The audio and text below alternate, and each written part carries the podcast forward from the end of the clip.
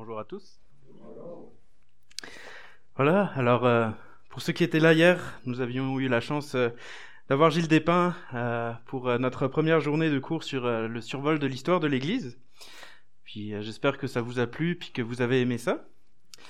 Et ce matin, bah, la suite du récit du prophète Élisée que nous étudions donc depuis plusieurs mois va parler de ce qui pourrait s'apparenter à un projet d'agrandissement ou d'implantation d'église.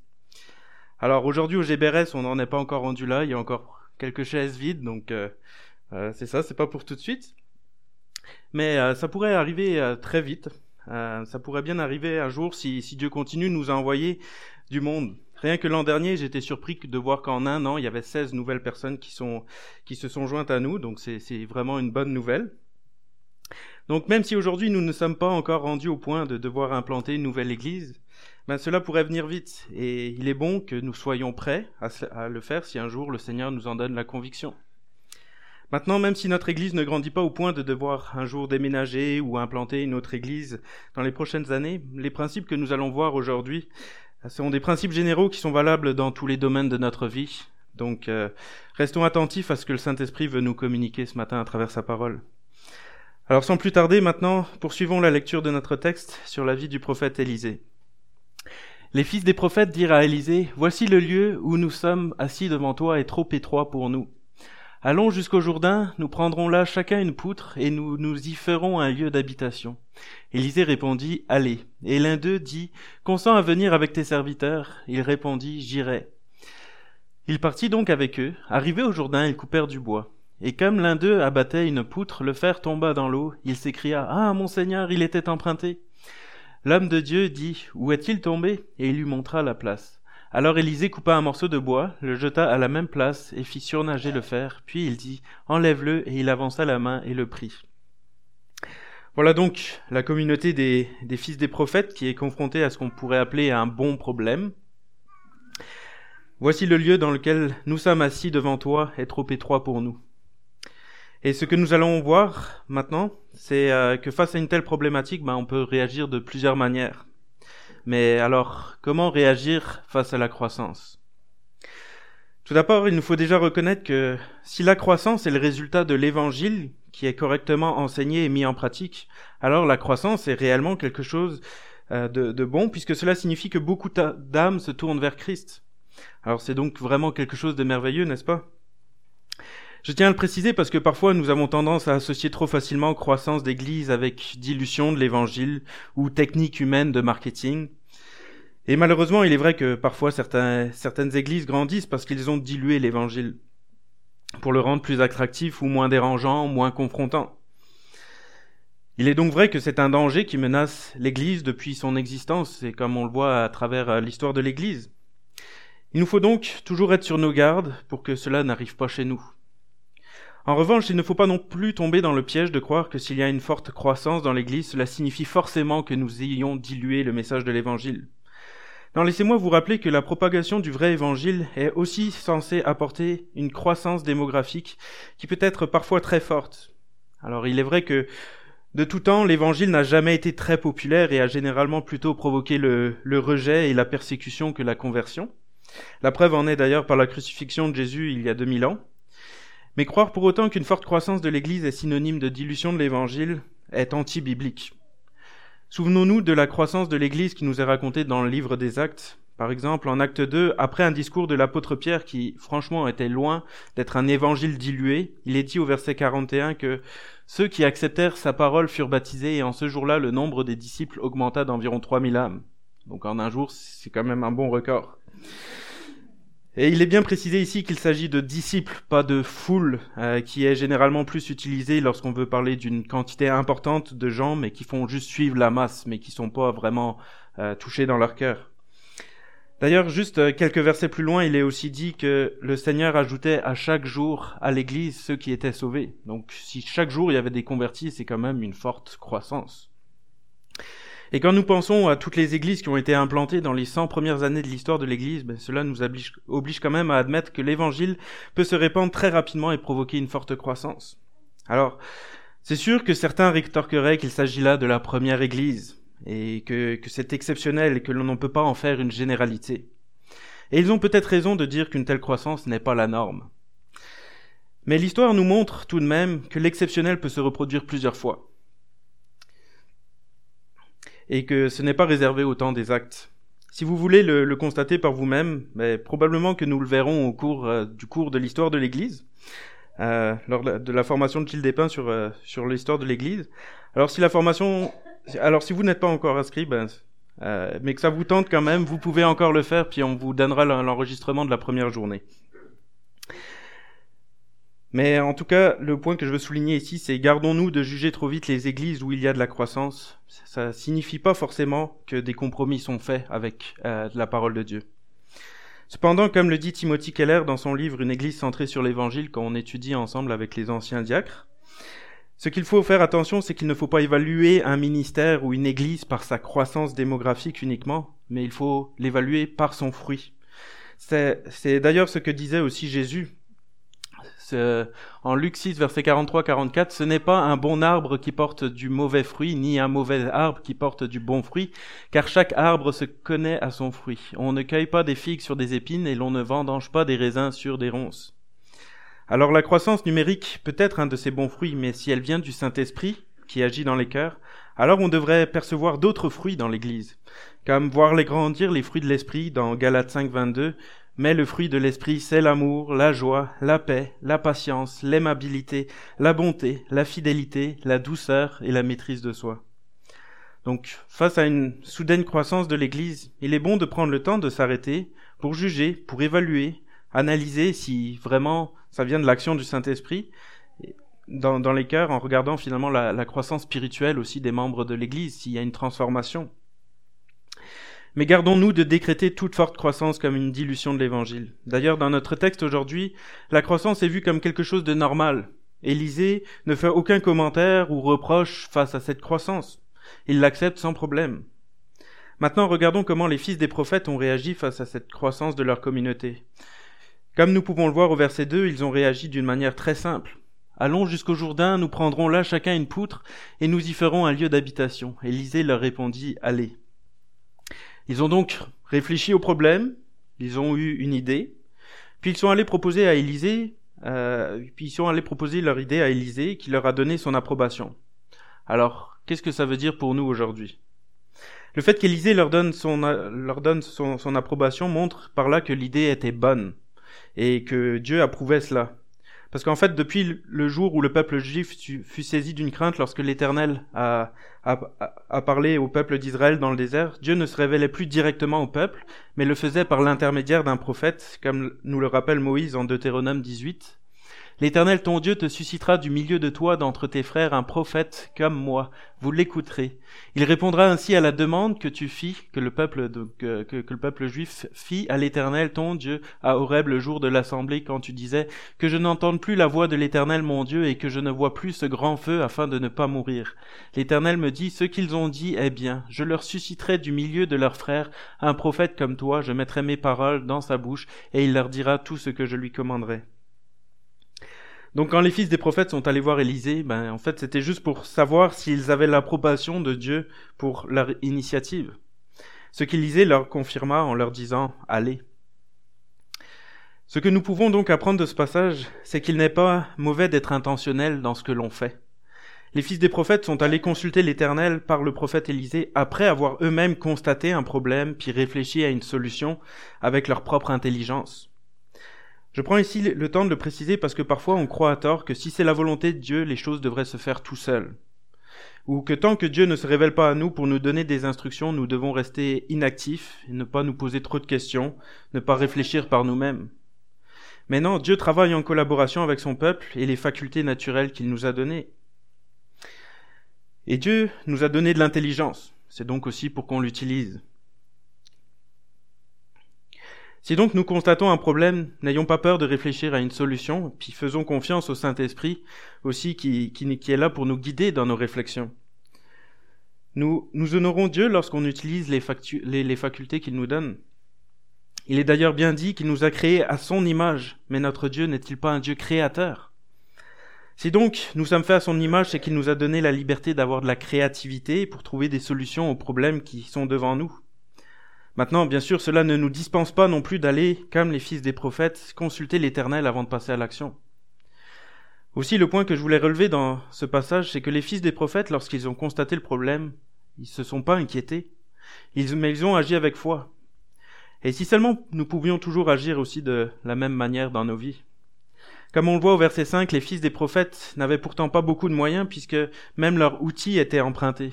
Et comme l'un d'eux abattait une poutre, le fer tomba dans l'eau et il s'écria Ah mon Seigneur, il était emprunté.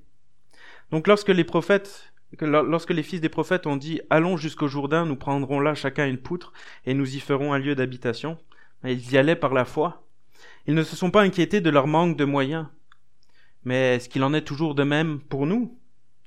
Parfois, nous, au lieu de marcher par la foi, on se concentre sur les problèmes, sur les difficultés qui sont devant nous, puis on panique. Il est certain que parfois une croissance dans l'Église demande à ce que l'on perturbe nos habitudes et demande finalement de nouveaux moyens. Parce qu'on a plus de monde qui vient à notre Église, bah cela fait en sorte qu'on a besoin de plus de bénévoles aussi pour servir. Parce qu'on a plus de monde, il faut parfois que l'on déménage ou que l'on construise un autre bâtiment ou que l'on divise l'église en deux groupes pour implanter une nouvelle église. Donc on imagine assez vite le, nombre euh, conséquent de défis que cela peut représenter pour une église. Mais face à cela, on peut être donc soit inquiet, ou l'on peut choisir d'y aller tranquillement, un pas à la fois avec les ressources que, que Dieu nous donne, comme l'ont fait ses fils des prophètes. Pour eux, il n'y avait pas de problème. Ils se sont simplement dit, allez, si on s'y met tous ensemble, on va chacun aller euh, se tailler une poutre, puis, euh, puis on va construire ensemble un bâtiment avec les moyens du bord. Les moyens que Dieu nous donne. Ils ont donc agi par la foi, mais ils ont aussi choisi de mettre tout le monde à contribution et ensemble ils ont commencé à construire un nouveau bâtiment. Alors encore une fois, la question se pose à nous. Est-ce que lorsqu'un défi se présente à nous, est-ce qu'on focalise sur le problème et sur nos insuffisances ou est-ce que l'on focalise sur Dieu qui est toujours plus grand que notre problème? Est-ce que nous nous réjouissons de cette nouvelle soi-disant problématique et marchons par la foi ou est-ce que nous sommes dans la peur, dans la crainte? Est-ce qu'on on se sent tous concernés par la situation et donnons de notre temps et de notre énergie pour contribuer au bien commun de tous? Par exemple, on voit ici qu'on commence à avoir euh, plusieurs enfants à l'église et c'est vraiment euh, réjouissant. Mais euh, euh, j'ai perdu euh, le fil. Mais alors ouais, est-ce que est-ce que je me sens concerné par ce problème et est-ce que je réfléchis à mon moyen d'apporter euh, mon, mon, soutien ou est-ce que j'ai tendance à me reposer sur ceux qui s'en occupent déjà?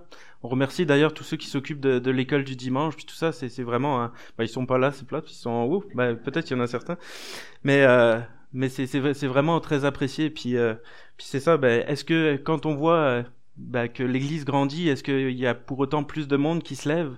Ben, J'aimerais vous encourager ce matin en tout cas.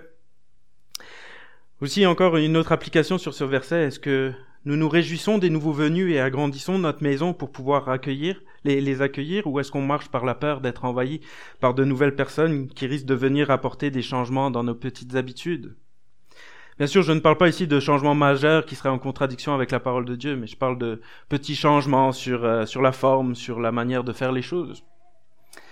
Soyons donc vigilants aussi de ne pas tomber dans la peur des nouveaux venus. Maintenant, pour voir ce que ce texte peut nous apprendre d'autres sur la vie chrétienne, relisons les versets 4 et 5. Il partit donc avec eux, arrivé au Jourdain, ils coupèrent du bois, et comme l'un d'eux abattait une poutre, le fer tomba dans l'eau, il s'écria, Ah, mon Seigneur, il était emprunté. Alors ce que nous pouvons retirer de ce verset, c'est qu'il y a des difficultés même quand on est dans la volonté de Dieu. En effet, comme nous l'avions vu juste avant, les fils des prophètes avaient bien consulté l'Éternel par l'intermédiaire du prophète Élisée avant de commencer les travaux. Non seulement ils ont eu l'accord, mais en plus de cela, Élisée a même accepté de les accompagner. Et pourtant, comme on peut le voir, ce n'est pas pour autant ce n'est pas pour autant qu'ils ont reçu, enfin, c'est pas parce qu'ils ont reçu l'approbation divine qu'ils ont été, euh, qu'ils n'ont pas été éprouvés de difficultés euh, pour autant. Et cela est bien important pour nous, euh, chrétiens, de mémoriser cela, parce que bien souvent, quand vient l'adversité, nous avons tendance à baisser les bras en croyant qu'on a dû se planter de chemin, qu'on s'est trompé dans la volonté de Dieu. Dans le fond, on, se dit que si ça avait été la volonté de Dieu, ben, on n'aurait pas eu de problème, on n'aurait pas eu d'épreuve.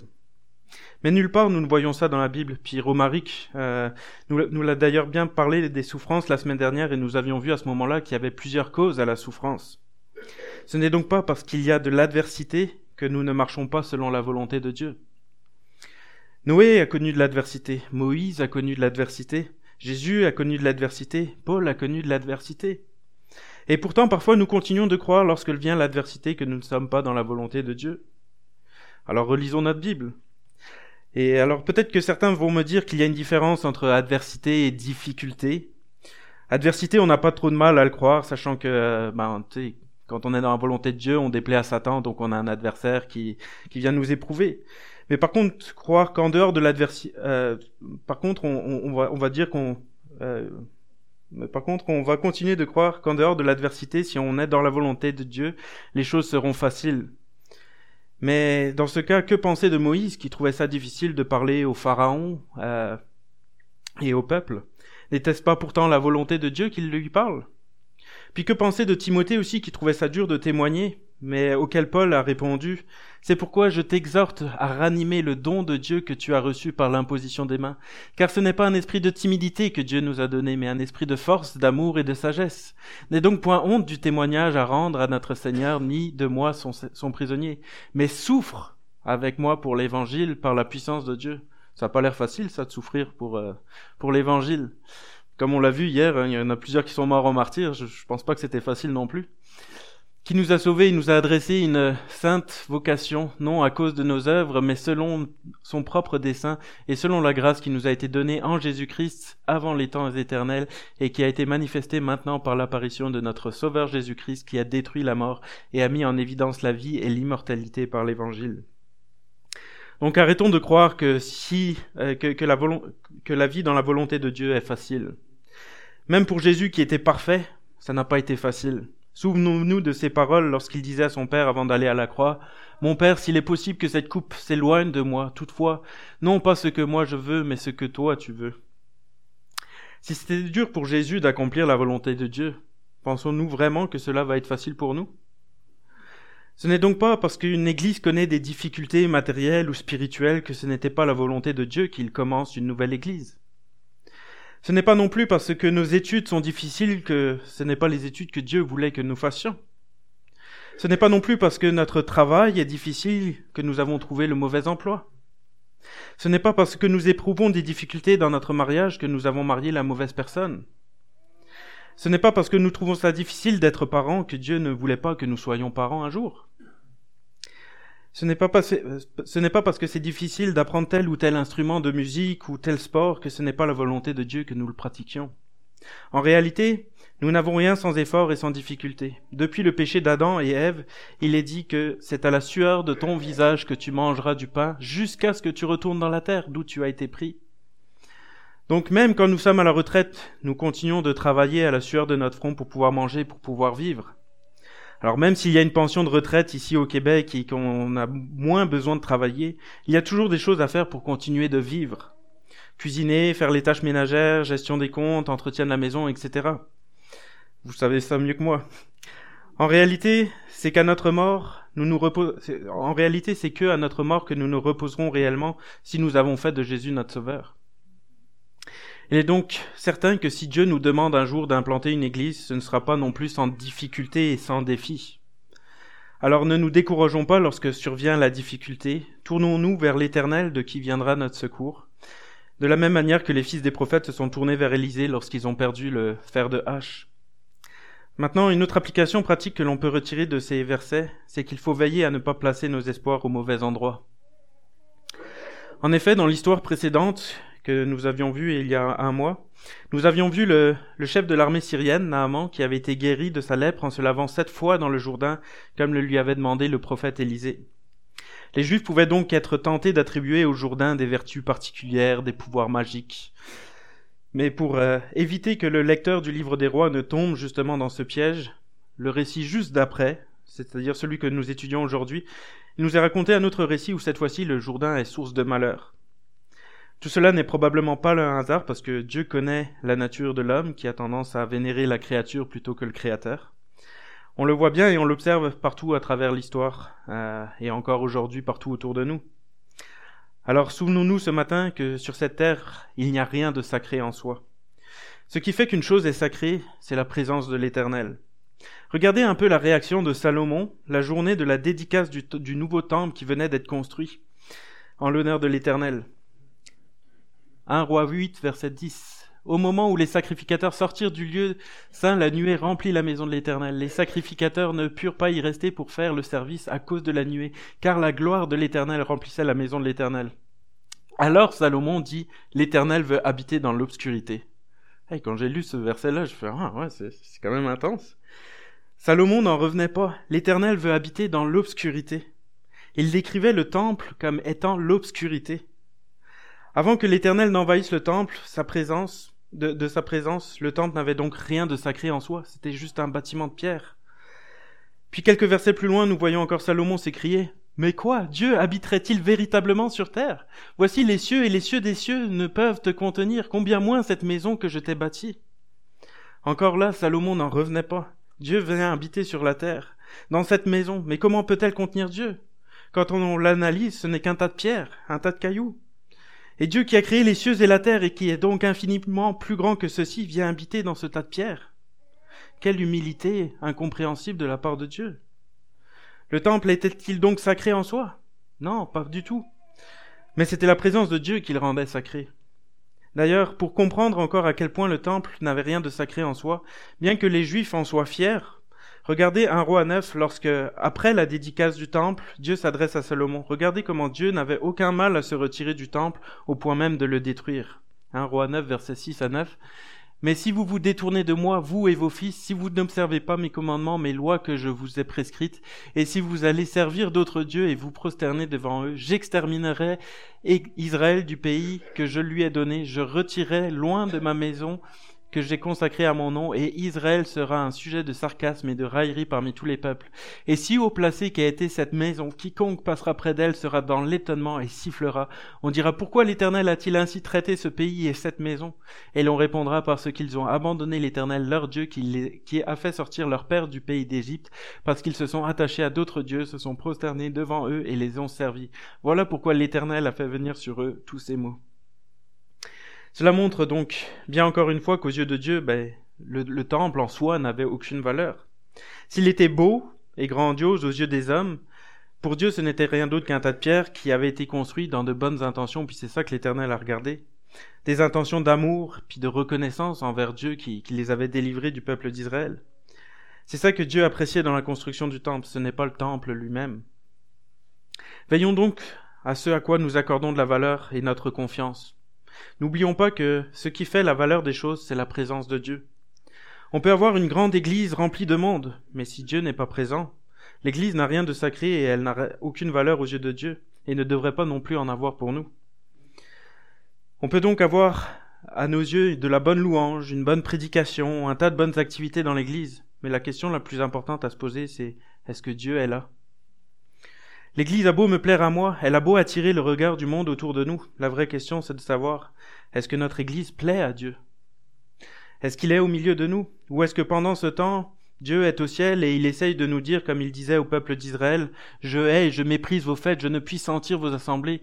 Quand vous me présentez des holocaustes et des offrandes, je n'y prends aucun plaisir. Et les veaux engraissés que vous sacrifiez en action de grâce, je ne les regarde pas. Éloigne de moi le bruit de tes cantiques, je n'écoute pas le son de tes luttes, mais que la droiture soit comme un courant d'eau et la justice comme un torrent qui ne tarit jamais. Alors quand nous faisons quelque chose, Veillons toujours à ce que nos espoirs et nos motivations soient placés en Dieu qui est la source de la vie. N'oublions pas que c'est Dieu qui nous offre le salut par la grâce. N'oublions pas que c'est Dieu qui sanctifie, que c'est lui qui purifie, que c'est lui qui guérit, que c'est lui qui attire, que c'est lui qui convainc de péché, que c'est lui qui fait croître, etc. Et surtout, n'oublions pas que si l'Éternel ne bâtit la maison, ceux qui la bâtissent travaillent en vain. Si l'Éternel ne garde la ville, celui qui la garde la garde en vain. Tout cela ne déresponsabilise bien sûr pas l'homme et le, travail humain, nos efforts personnels, mais ne plaçons pas notre confiance sur nos programmes et notre stratégie, mais plaçons plutôt notre confiance en Jésus lorsqu'il affirme ceci. Ce n'est pas pour eux seulement que je te prie, mais pour ceux qui croiront en moi par leur parole, afin que tous soient un comme toi, Père, tu es en moi, et comme je suis en toi, afin qu'eux aussi soient un en nous, pour que le monde croie que tu m'as envoyé. Je leur ai donné la gloire que tu m'as donnée, afin qu'ils soient un comme nous sommes un, moi en eux et toi en moi, afin qu'ils soient parfaitement un, et que le monde connaisse que tu m'as envoyé et que, et que tu les as aimés comme tu m'as aimé. Selon Jésus, donc, un des meilleurs moyens d'évangélisation, c'est l'unité des croyants et leur communion avec Dieu. Alors, avant toute autre chose, avant toute autre stratégie, est-ce que nous nous appliquons déjà à mettre en pratique ce que Dieu dit dans sa parole? Est-ce que nous travaillons premièrement à notre unité, puis à notre communion avec Dieu? Ou est-ce que nous négligeons cela et favorisons une belle image marketing avec un bâtiment moderne et de la musique moderne? Je ne dis pas que tout cela est mauvais. Les apôtres ont travaillé dur et consacré leur vie à la propagation de l'évangile, et ils ont eux-mêmes utilisé différentes méthodes et stratégies pour être pertinents dans leur contexte. On le voit partout dans le Nouveau Testament. Donc loin de moi cette idée de critiquer ceux qui utilisent l'intelligence humaine et la stratégie pour proclamer la bonne nouvelle, puis je le fais moi-même. Mais ce que je dis, c'est Commençons déjà par mettre en pratique la stratégie que Dieu nous donne, que Dieu nous demande d'avoir pour porter du fruit. Et deuxièmement, gardons à l'esprit que nos propres efforts et notre propre stratégie à eux seuls ne sont pas suffisants. Et oui, il y a un quatrième point aujourd'hui. En effet, cela nous prend l'intervention et le secours de Dieu. Et c'est d'ailleurs ce dont les fils des prophètes ont eu besoin. Relisons les versets 4 à 7. Il partit donc avec eux, arrivé au Jourdain, ils coupèrent du bois, et comme l'un d'eux abattait une poutre, le fer tomba dans l'eau. Il s'écria, Ah, mon Seigneur, il était emprunté. L'homme de Dieu dit, Où est-il tombé? Et il lui montra la place. Alors Élisée coupa un morceau de bois, et le jeta à la même place, et il fit surnager le fer. Puis il dit, Enlève-le, et il avança la main et le prit. Ce que nous voyons ici, c'est que les fils des prophètes avaient donc emprunté la hache pour couper du bois, et alors qu'ils étaient en train de couper du bois, bah, le fer de la hache se détacha du manche en bois et prit son envol pour finalement atterrir dans le fond du Jourdain. Et là, nous voyons le fils du prophète vraiment embêté puisque la hache était empruntée. Et comme nous l'avions vu tout à l'heure, la hache était probablement empruntée parce qu'il n'avait justement pas les moyens d'en acheter une. Le fils du prophète se retrouvait donc avec une dette envers celui qui lui avait prêté la hache. Mais heureusement, Dieu est là et nous secourt dans l'épreuve lorsque nous crions à lui. Ici donc, son serviteur Élisée va porter secours au jeune prophète. Et comme à son habitude, en bon pédagogue, Élisée va saisir encore cette fois une occasion pour illustrer une vérité spirituelle dont nous allons chercher à comprendre l'explication dans quelques instants. Mais avant de voir cette explication, euh, j'aimerais juste soulever ici encore une autre application pratique. Je ne sais pas si vous avez remarqué depuis euh, qu'on étudie la, la, vie du prophète Élisée, mais à chaque fois, euh, mais, mais, dans toutes les histoires que nous avions vues sur la vie du prophète Élisée, le prophète va utiliser chaque occasion pour enseigner une vérité spirituelle aux personnes qu'il croise. Alors ça nous fait réfléchir, est-ce que nous aussi nous savons saisir les occasions qui sont devant nous pour témoigner? En effet, à chaque fois, Élisée ne fait pas simplement juste un miracle, non, à chaque fois, il donne une leçon d'objet pour communiquer, pour communiquer une vérité spirituelle aux personnes qui l'aident. Comme vous pouvez le constater par vous-même, aurait, euh, Élisée aurait pu simplement commander au fer de hache de flotter, n'est-ce pas? Alors pourquoi ne l'a-t-il pas fait? Pourquoi prendre un bout de bois puis le jeter au milieu de l'eau exactement à l'endroit où le, fer est tombé? Élisée n'aurait pas eu besoin de faire cela. Si donc il l'a fait de cette manière, c'est encore une fois qu'il voulait profiter de l'occasion pour enseigner quelque chose. Alors que cela nous inspire, nous aussi, à saisir chaque occasion pour annoncer l'Évangile. Alors maintenant, Qu'est-ce qu'Élisée aurait bien pu vouloir leur enseigner à travers cette image? Pour nous, cela restera toujours des suppositions, puisque la Bible ne nous dit pas exactement quelle était l'intention d'Élisée à ce moment-là. Mais c'est bon parce que cela nous oblige à creuser la parole de Dieu, à réfléchir, puis cela nous entraîne par là même nous-mêmes à prendre l'habitude de saisir les occasions pour, euh, pour donner des illustrations des vérités spirituelles, notamment pour évangéliser. Alors voici l'enseignement que je, suppose qu'Élisée cherchait à communiquer au fils des prophètes et qui est également soutenu par d'autres commentateurs bibliques. Peut-être certains d'entre vous l'ont déjà deviné, notamment avec le titre de mon troisième point, Nos efforts ne sont pas suffisants.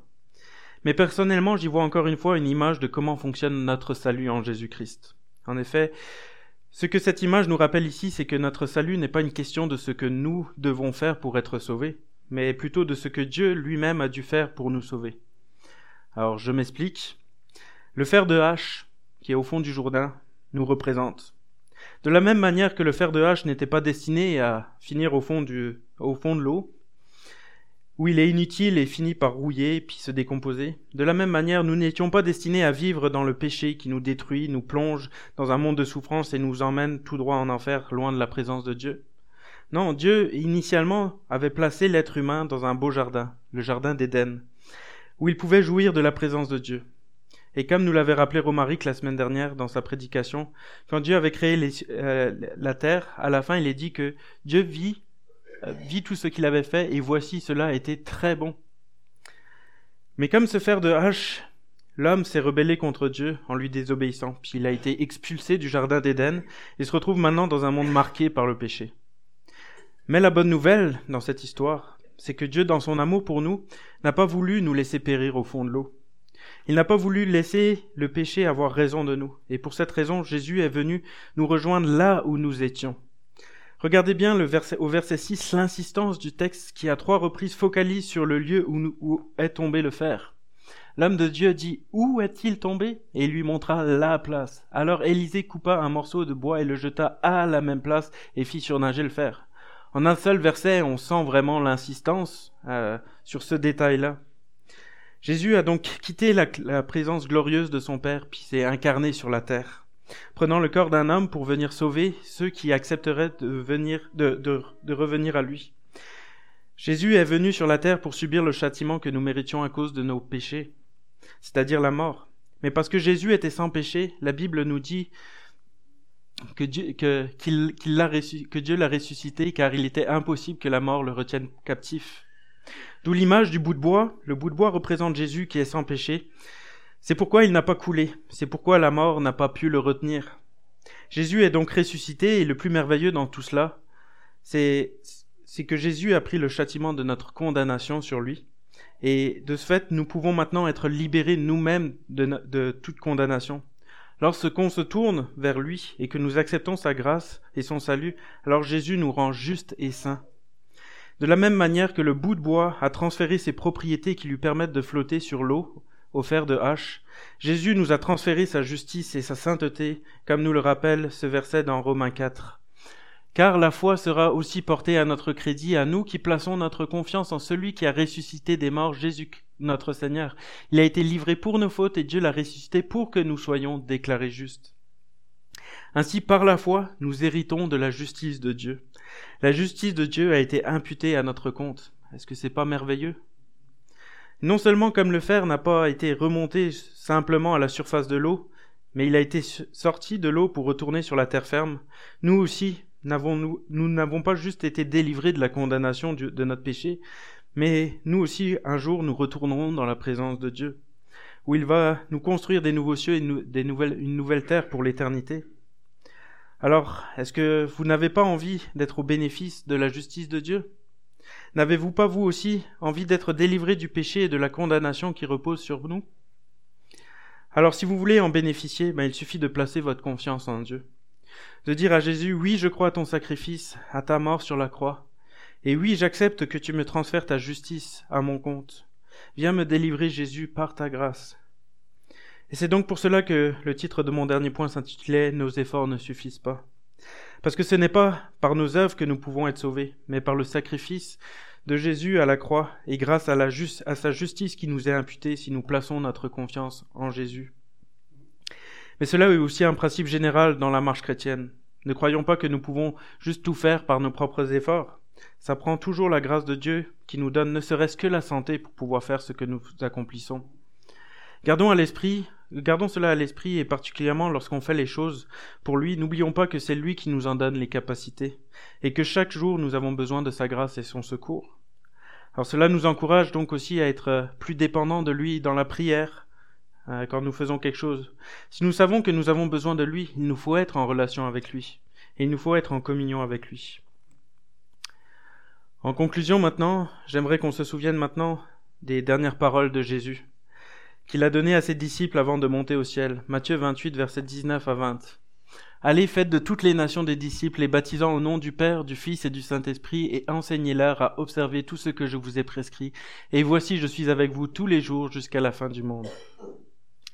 Le fait que ce soit ici les dernières paroles de Jésus, cela nous fait prendre conscience à quel point c'était quelque chose d'important pour Jésus. Pensons-y. Si nous, nous, sommes, nous savons que nous sommes sur le point de, de retourner au ciel, n'est-ce pas à ce moment-là que nous allons réfléchir plus particulièrement aux, dernières choses qu'on veut transmettre autour de nous? Mais ici, pour Jésus, la dernière chose qu'il a voulu nous transmettre, c'est cela. Faites de toutes les nations des disciples. On a parlé ce matin dans notre message d'agrandissement puis d'implantation d'église. Et maintenant, pour terminer, ben, j'aimerais donc vous rappeler qu'agrandir ou implanter une église, c'est notre mission à tous. Je dirais même que c'est probablement la seule raison pour laquelle Dieu nous laisse encore sur cette terre une fois que nous sommes sauvés. Ça devrait être notre raison de vivre en tant que chrétien. C'est de transmettre le message, de partager la bonne nouvelle de la grâce de Jésus et d'implanter donc de nouvelles églises. Alors, cela peut être excitant, mais pour beaucoup d'entre nous, peut-être que c'est aussi quelque chose d'apeurant, parce que c'est tout un défi comme on l'a vu. Mais dans ce temps-là, souvenons-nous de la fin du, verset où Jésus dit ⁇ Et voici, je suis avec vous tous les jours jusqu'à la fin du monde ⁇ nous ne sommes donc pas seuls, Jésus est avec nous. Alors marchons par la foi, faisons des disciples et faisons de l'implantation d'église un objectif pour notre vie. Alors j'aimerais maintenant vous laisser quelques minutes juste pour méditer sur, euh, sur tout cela. Cela peut être quelques minutes pour demander à Jésus d'être son sauveur personnel, si nous ne l'avons pas encore fait. Mais ça peut aussi être quelques minutes pour prendre euh, un engagement aujourd'hui, une décision. Peut-être celle de saisir chaque occasion pour évangéliser comme le fait Élisée. Ou sinon, ça peut être aussi quelques minutes pour déposer notre fardeau à Jésus, lui confesser notre crainte, et lui demander de nous changer à son image, de transformer notre caractère à son image, puis de faire grandir notre foi. Puis je vais, je vais terminer par la prière.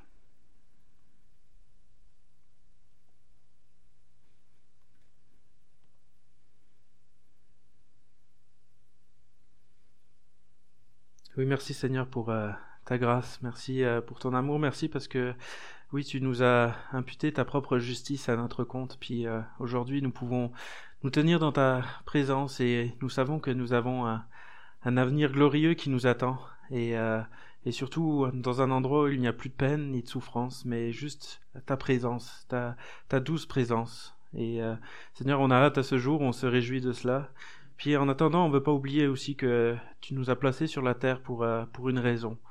Puis euh, Seigneur, on, te prie de, renouveler peut-être euh, notre flamme toujours plus. Euh, peut-être que c'est quelque chose qui se fait petit à petit, un jour après l'autre, mais Seigneur, que tu puisses continuer à travailler nos cœurs pour que nous ne perdions pas de vue la, mission que tu nous as donnée. Puis qu'on puisse chacun se sentir concerné par cela, puis qu'on puisse saisir chaque occasion qui se présente devant nous. Donne-nous de la créativité, que tu es un Dieu créateur qui nous a créé à ton image. Puis Seigneur, donne-nous de la créativité pour saisir chaque occasion, puis pour apporter ta parole, Seigneur, pour toucher les cœurs. Puis, euh, Seigneur, on, te, on te remercie parce que oui, tu, tu l'as promis, tu es là avec nous tous les jours jusqu'à la fin du monde. Puis, n'importe quel euh, défi que ça peut amener aussi, on sait que tu es là, que tu nous accompagnes, que tu prends soin de nous. Puis, euh, puis que c'est, c'est, c'est ta volonté, puisque comme tu nous l'as dit dans ta parole. Alors, merci Seigneur pour, pour tout. Amen.